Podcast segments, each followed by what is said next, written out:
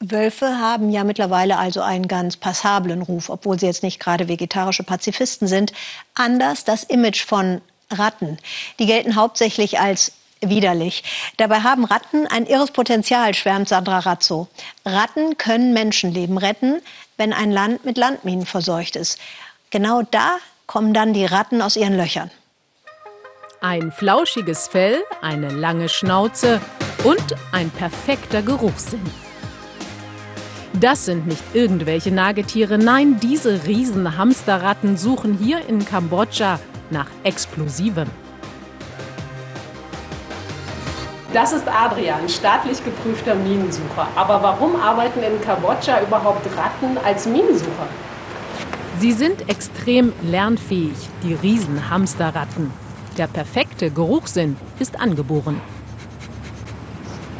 Aber erst hier im Bootcamp werden sie zu echten Spürnasen fürs Minenfeld. Immer wenn Adrian den Sprengstoff TNT erschnüffelt hat, und dafür reichen ihm schon kleinste Partikel, gibt's eine Belohnung. Etwa ein Jahr lang dauert das Training. Ganz schön aufwendiges Verfahren könnte man meinen, aber nein.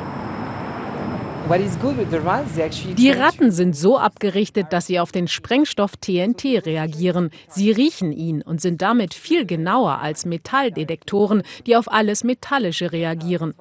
Das mit den Ratten ist viel billiger und schneller als andere Methoden. Die Tiere kosten nicht viel, ihre Nahrung ist günstig, das Ganze ist hocheffizient. Also Zwei bis drei Millionen Sprengkörper soll es allein noch hier im Norden Kambodschas geben. Explosiver Nachlass aus der Zeit des Bürgerkriegs. Dieses Areal sollen die Ratten heute abschnuppern. Zehn sind im Wechsel auf Schnüffeltour. Nach einer halben Stunde wird gewechselt, damit die Konzentration nicht nachlässt. Für die Helfer ist es lebensgefährlich, einen falschen Schritt zu machen, erklärt mir Benjamin Carichon. Die Ratten aber sind sicher. Für die Ratten ist es nicht gefährlich. Man muss mehr als fünf Kilo schwer sein, um eine Landmine zu aktivieren. Die Ratten wiegen ja viel weniger.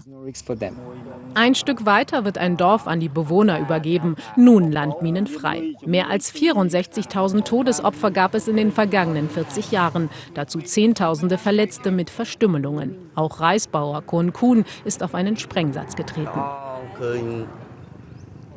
Viele Jahre lang hat unser Dorf in Angst gelebt, wen es noch alles treffen könnte. Ich habe fünf Söhne und mir immer Sorgen gemacht. Die Minenräumung mit den Ratten ist eine große Erleichterung für uns. Zurück auf dem Minenfeld. Die Fläche für die Menschen mit Metalldetektoren drei bis vier Tage brauchen, schaffen die Ratten in einer halben Stunde. Bis 2025 soll die Welt landminenfrei sein, sagen die Vereinten Nationen. Diese Ratten hier in Kambodscha arbeiten daran, diesem Ziel ein Stückchen näher zu kommen. Selbst für die rattenscharfen Retter noch ganz schön viel Arbeit.